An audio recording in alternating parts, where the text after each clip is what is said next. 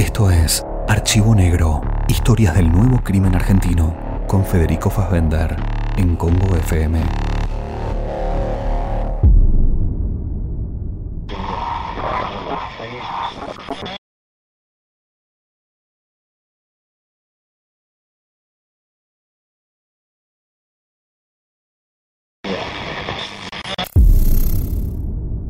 Yuri Kepich fue el preso de presos.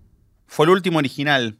Pasó 14 años encerrado en la cárcel de Seiza y todavía hay gente que habla de él, hay detenidos que lo piensan, que quieren saber qué pasó con su historia, qué fue de él. Lo extrañan un poco porque ya no los hacen así. Yuri fue el último original. Y en diciembre de 2016, Yuri salió de su celda. Se lo llevaron de la unidad 5, donde había pasado todo su encierro. Un grupo de penitenciarios lo esposó y lo entregó a la Policía Federal, que lo iba a trasladar al aeropuerto de Ceiza. Lo llevaron por el patio, por el pasillo largo que lleva hasta el patio del penal, y de ahí se subió una camioneta de la Federal. Empezaron el recorrido y llegaron hasta el aeropuerto de Ceiza. Y ahí lo esperaba un avión de aerolíneas argentinas que lo iba a llevar de vuelta a su país, a Ucrania, hacia Kiev. No hay registro de cuando Yuri fue a Rusia por última vez, eso no consta en ningún lado. Lo cierto es que Yuri no quería volver. Al menos los que lo conocen dicen eso. Lo llevaban atado de manos, dos esposas a lo largo de pasillos de controles de migraciones. Yuri subió al vuelo. Nunca más se lo vio en Argentina. Yuri había sido condenado a cadena perpetua en el país. Lo habían condenado por asesino. Pero... Dentro de esa cadena perpetua se contempla un tiempo, unos 25 años. Es un lapso de ventana, por así decirlo. Y a la mitad de ese lapso, un extranjero detenido puede pedir su beneficio a la ley de extrañamiento. O el Estado lo puede aplicar. ¿Qué significa eso? Que un extranjero, si cumple la mitad de su condena, lo pueden echar del país para que no vuelva nunca más. A Yuri lo habían filmado mientras hacía su último paseo en la República Argentina. Lo había tomado una cámara el Ministerio de Seguridad de Patricia Bullrich, que ese mismo día emitió un comunicado. Lo hablaban como una victoria, como una especie de, una especie de triunfo de, la Dirección de Migraciones, que un peligroso asesino había dejado el país. Pero no era solo un peligroso asesino. Yuri realmente era una leyenda. Y una leyenda para pocos, un gran secreto a voces. En 2002, el Tribunal Oral Criminal número 10 lo condenó precisamente a la vida entera en la cárcel por el delito de homicidio criminis causa. ¿Qué significa eso? Significa matar para encubrir un robo. El 16 de enero de ese año, Yuri entró a una peletería en el medio de la noche, una peletería que quedaba en la calle Gurruchaga. Se llamaba Le Blanc, con una apóstrofe al lado de la L. El dueño era otro ucraniano, un peletero, que se llamaba Mirko Lang. Mirko fue apuñalado por Yuri cinco veces en el pecho con un cuchillo de mango negro y una hoja de 20 centímetros de largo. El cuerpo de Mirko después fue a la morgue. Ahí la morgue judicial de la calle, de la calle Viamonte. Le encontraron cinco heridas adentro del pecho, de casi 10 centímetros de profundidad. El cuchillo que le hundieron le penetró la pleura y le penetró los pulmones. Yuri después se representó a sí mismo. Hasta llegó a apelar la condena en su contra, llegó hasta la sala 1 de la Cámara de Casación Penal. No tuvo suerte. La sala le rechazó una queja. Una apelación en donde pidió una calificación menor, pidió menos pena, pidió no pasar la vida entera encerrado. En el penal de Seiza, mientras se iba, alguien escuchó un aplauso. Se iba porque los otros presos despedían a un héroe, a un amigo. Yuri, si uno lo piensa dentro de el extraño pabellón que es el pabellón 5, la unidad de extranjeros de Seiza, van a ver un distinto. Yuri era, era como una especie de científico loco. Era alto, con los ojos saltones, poco calvo en el frente de la cabeza y, y, el pelo largo, enrulado. Parecía, parecía un científico loco, un científico loco de un dibujo animado. Y era ucraniano, pero hablaba un español perfecto. Sabía de derecho penal. Yuri se convirtió en una especie de sindicalista dentro de la cárcel de Seiza. Fue en 2014. Él, a través de un habeas corpus colectivo, lideró el reclamo del gremio de los presos, que hay un gremio de presos, se llama Sindicato Único de Trabajadores Privados de la Libertad Ambulatoria. Y el sindicato protegía a los arrestados en los penales federales. Háganse la idea de que los presos trabajan por el péculo. Trabajan por un pequeño sueldo mensual, que es un trabajo en blanco. Y ese es un pequeño dinero que, por tareas dentro de la cárcel, que se envía a las casas, se envía a los chicos, a las mujeres para que coman. Es un aporte. Es un trabajo justo por un sueldo justo. Yuri también trabajaba. Hay información previsional que hasta hoy se puede consultar. Y a Yuri el servicio penitenciario le pagó los aportes jubilatorios sin falta durante 8 años, desde 2008 hasta el día que se fue. Y así en diciembre de 2014, Yuri presentó un habeas corpus colectivo y logró, mediante ese habeas corpus, que a todos los presos se les paguen su aguinaldo y sus vacaciones. Fue una decisión de los jueces Ángela Ledesma, Alejandro Slócar y Pedro David. La verdad tenía sentido, porque los trabajadores presos tienen los mismos derechos que los trabajadores libres. El principio que usaron los jueces fue netamente constitucional. Igual paga, igual tarea. Así, Yuri se convirtió en un héroe un poquito extraño para las cárceles argentinas. Y a Yuri, por esto lo conocían bien en todos los juzgados federales de Morón y en las salas de casación de La Plata que tienen precisamente jurisdicción sobre todo lo que pasa en el penal de Seiza, que son cuestiones federales. A ver, un preso no necesita un abogado para presentar una habeas corpus cuando ve su situación de encierro amenazada, vamos por algún factor, por la violencia de algún penitenciario, por falta de recursos, etc. Lo único que necesita es redactar un texto y ponerle su firma. Yuri, en todos sus años preso, presentó al menos 15 habeas corpus, particularmente en 2015 y 2016. Fueron por eh, diversos motivos, porque no le entraba luz natural a la celda, porque no le llegaba su correspondencia, porque no le llegaban encomiendas. En 2009, Yuri presentó una queja formal ante la justicia porque un penitenciario le dijo, cortate el pelo o te lo corto yo. Yuri vio su integridad amenazada. ¿Por qué le iban a cortar el pelo? Su pelo era su derecho. Sin embargo, la cartilla del detenido de 1991 establece que a los presos se les corta el pelo sí o sí. No pueden tener el pelo largo. Así, Yuri se presentó ante la justicia pidió que se respeten sus deseos. El tribunal hasta estableció una jurisprudencia. Aseguró en un fallo que el pelo de un detenido es parte de su esfera personal y que el servicio de cárceles no tiene ninguna injerencia, no puede decir nada. Yuri hasta presentó un habeas corpus porque las cartas que les mandaban llegaban tarde.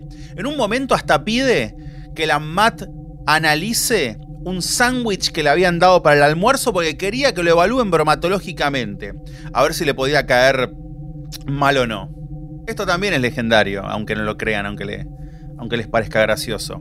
Los fallos que Pitch fueron citados más de 100 veces en los últimos años. Hubo habeas corpus de Yuri que había presentado en la justicia que se siguieron resolviendo incluso después de que él se había ido del país. Los van a encontrar citados una y otra vez. Hasta se decía en el penal de 6 en un momento que Yuri cobraba mil pesos a cada detenido por recibirlos en su celda y escribirles un habeas corpus para que presenten. Se había montado su propia economía tumbera. Y Yuri también tenía su mesa chica, tenía un club de amigos. Un club de amigos al que la justicia temía.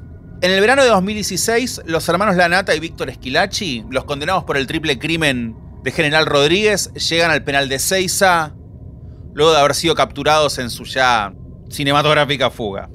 Había una preocupación muy particular la justicia pidió expresamente que los Lanata y Esquilachi no se junten con dos detenidos. Uno de ellos era Yuri.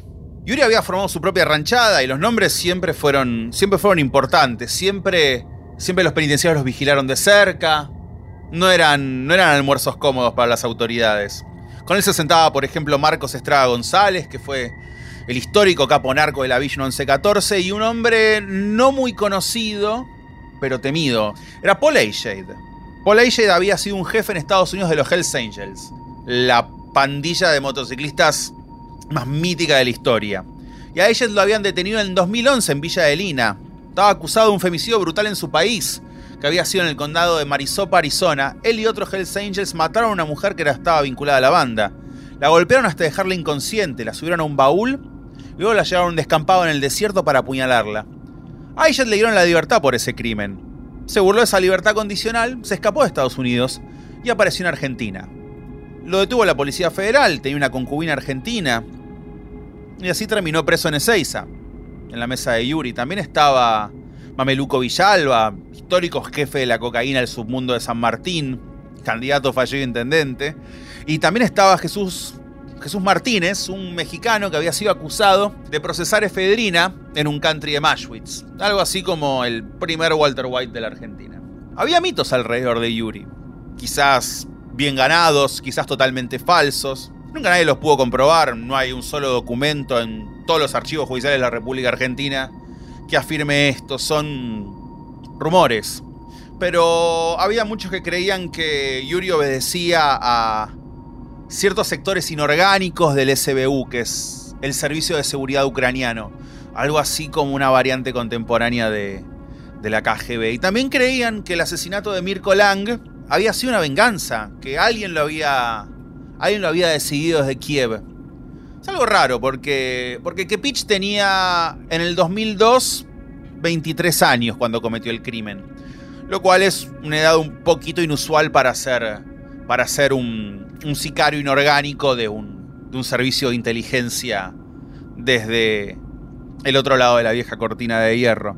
Además, el asesinato de Lang fue muy torpe. Fueron cinco puñaladas en el pecho y su peletería estaba desordenada, com completamente revuelta. Aparentemente el asesino no había podido encontrar la salida, tardó mucho. No fue un golpe bien, bien planeado.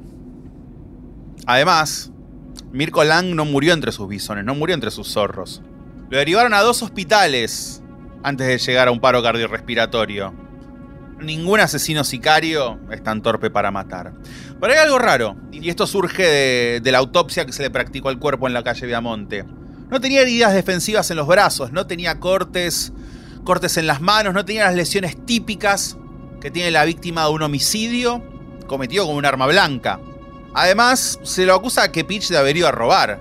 Entonces no pudo robar mucho. Había en la caja 130 pesos. Lang tenía en la billetera otros 30 más. 200 pesos de aquel entonces, la mitad de un sueldo muy bajo, no, no era mucho. Este es un crimen que nunca hizo sentido del todo, al menos, al menos no para la justicia. Pero con respecto a todos estos mitos alrededor de Yuri, hay quienes creen que realmente que Peach nunca quiso dejar el país. No se quería ir sencillamente para que no lo maten. Que allá afuera, en su país, en Rusia, en el medio de Europa, donde sea, alguien tenía una bala y un silenciador para él. Alguien lo esperaba, alguien lo quería ver muerto por una vieja cuenta pendiente. Que Pitch nunca quiso ser trasladado a una colonia penal, nunca quiso un régimen más flexible, siempre quiso estar dentro de Seiza, que es el penal de máxima seguridad por excelencia de la República Argentina. Nunca quiso que lo trasladen. Los habeas corpus que presentó durante todo ese tiempo en su detención, creen algunos de la vieja guardia, eran su forma de mantenerse visible, de mantenerse vivo, de decirle al sistema, hey, acá estoy, no voy a ningún lado, mírenme, mírenme, mírenme. Así, Yuri se mantuvo. Y a fines de la década del 2010, adentro del penal de Seiza, Yuri hizo su jugada más grande para seguir adentro de la Argentina. El complejo penitenciario de Seiza tiene, tiene un otro secreto a voces. Tenemos una especie de chat sin internet.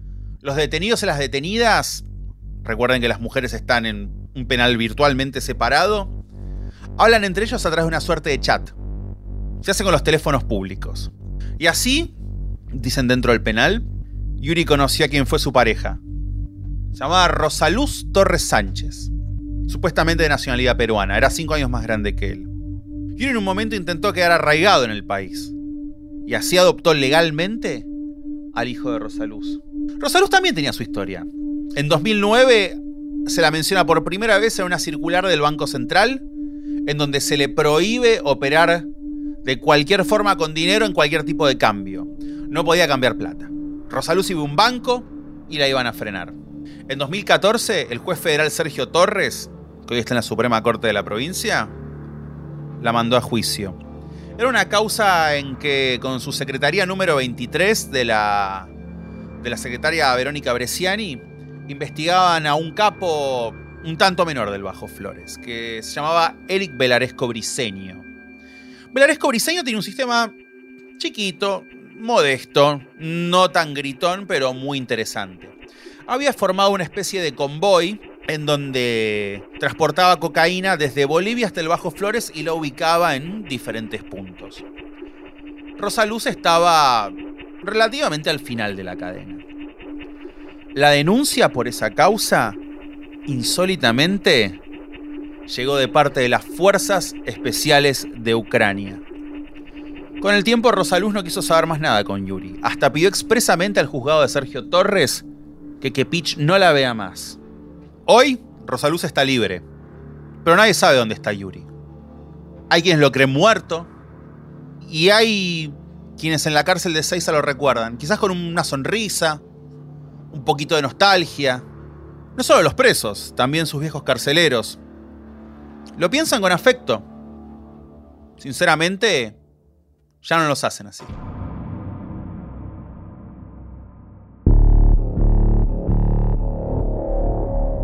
Los esperamos en el próximo episodio de Archivo Negro, historias del nuevo crimen argentino, con Federico Fassbender en Congo FM.